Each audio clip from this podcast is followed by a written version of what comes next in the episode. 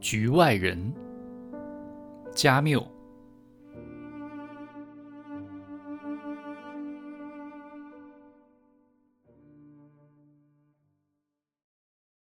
今天我在办公室干了很多活儿，老板很和气，他问我是不是太累了，他还想知道妈妈的年纪。为了不说错，我回答六十来岁。我不知道他为什么看上去像是松了一口气，认为这件事情算是了结了。我的桌子上堆了一大堆提单。都需要我处理。离开办公室去吃午饭之前，我洗了手。我喜欢中午洗手，晚上我就觉得没那么愉快了，因为洗手间的公用转动毛巾一天下来都潮湿了。一天，我把这事跟老板说了，他回答我，对此他也很遗憾，不过。这毕竟是无关紧要的细节。我下班晚了一些，十二点半，我才和埃马努埃尔一起出来。他在发货部门工作，办公室朝着海。我们看了一会儿港口停着的货车，他们都暴晒在大太阳底下。这时，一辆卡车开过来，带着噼里啪啦的铁链声。和轰隆隆的巨响。埃马努埃尔问我要不要去看看，我就跑了起来。卡车超过了我们，我们追上去。我感觉自己淹没在一阵噪声和尘埃中，我什么都看不见，只感到这种奔跑中混乱的冲动。身边尽是脚车、机器。天际晃动的桅杆和一路排开的轮船。我先抓住了车子，跳了上去，然后我帮着埃马努埃尔坐稳了。我们都喘不过气来。卡车冲上码头高低不平的路面，在尘土和阳光中飞驰。埃马努埃尔笑得上气不接下气。我们来到塞莱斯特餐厅，一身的汗。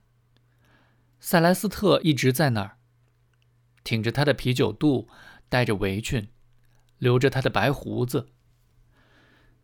他问我：“不管怎么说，总算还好吗？”我说：“还好，但现在很饿。”我吃的很快，喝了咖啡，然后我回家睡了一会儿。因为我喝了太多的酒，醒来时我想抽烟。事后不早了，我跑去赶电车。我一下午都在工作，办公室里太热了。晚上走出办公室，我慢慢沿着河堤走。天空是绿色的，我感到很满足。尽管如此，我还是直接回了家，因为我想给自己煮些土豆。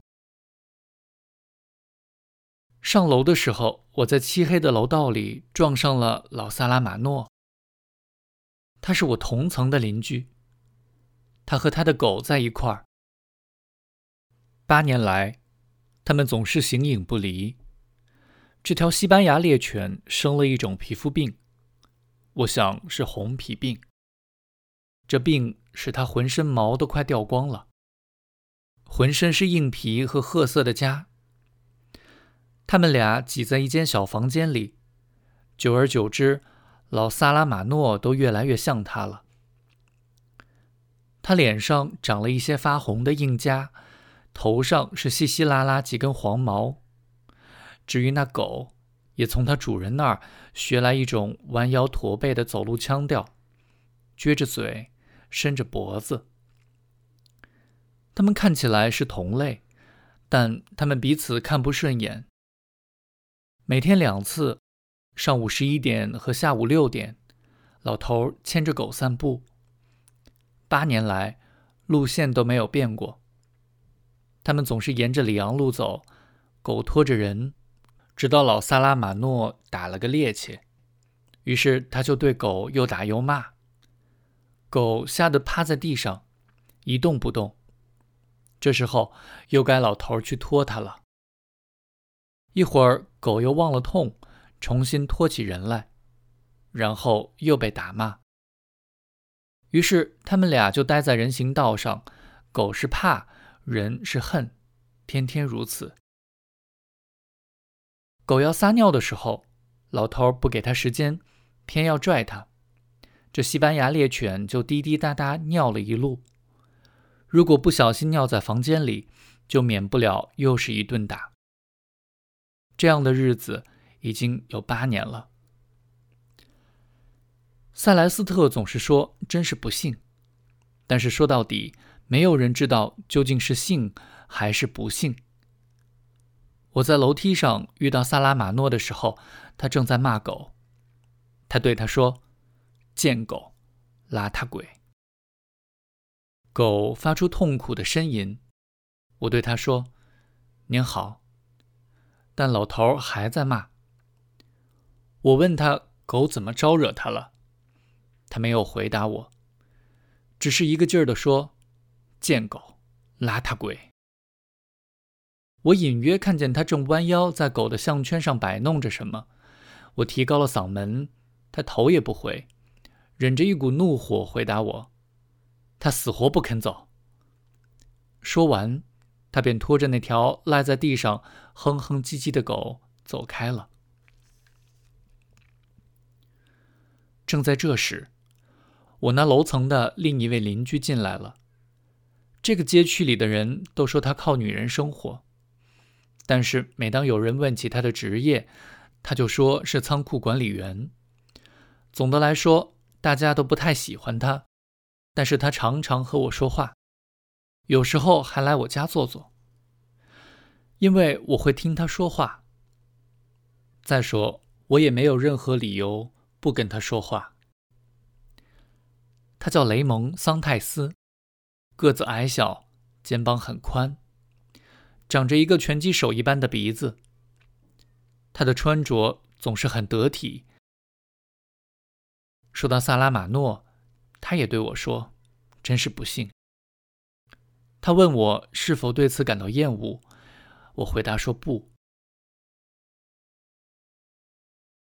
我们上了楼，正准备分开的时候，他对我说：“我那里有猪血香肠和葡萄酒，您要不要和我一起吃一点？”我觉得这样也省得我自己做饭，就接受了。他家也只有一个房间，外带一个没有窗户的厨房。床的上方摆着一个仿大理石的天使雕塑，白色和粉红色相间，还有几张体育冠军的相片和三张裸体女人的底片。房间很脏，床上乱七八糟。他先是点上煤油灯。然后从口袋里掏出一卷来路不明的绷带，把右手缠了起来。我问他怎么了，他说他和一个来找他麻烦的家伙打了一架。您知道，摩尔索先生，他对我说：“我并不是一个坏人，但我是个暴脾气。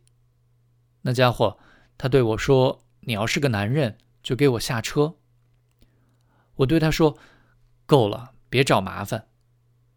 他就说我不是男人，于是我就下了电车，对他说：“够了，不然我就要好好教训你一顿了。”他说：“你想怎么样？”于是我就给他好好上了一课。他倒在地上，而我呢，我想去把他扶起来，但是他竟然躺在地上用脚踢我。我蹬了他一脚。又给了他两拳，他满脸都是血。我问他够不够，他说：“够了。”说话间，桑泰斯已经缠好了绷带。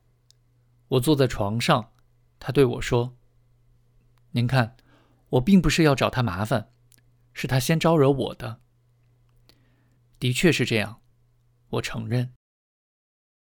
于是他对我说。他正要就这件事跟我讨个主意，因为我是个男人，有生活经验，我可以帮助他。然后他就是我朋友了。我什么都没说，他又问我是不是愿意做他的朋友。我说我都可以。他看上去很满意。他拿出香肠，放到锅里煮。接着，他摆放好酒杯、盘子、刀叉和两瓶酒。做这一切的时候，他没说话。然后我们就入座了。吃饭的时候，他开始讲他的故事。他先是犹豫了一下。我认识一位太太，这么说吧，他是我的情妇。和他打架的男人就是这个女人的哥哥。他对我说他供养着她，我没回答，但是他立刻补充说他知道这个街区的人怎么说他。不过他问心无愧，他确实是仓库管理员。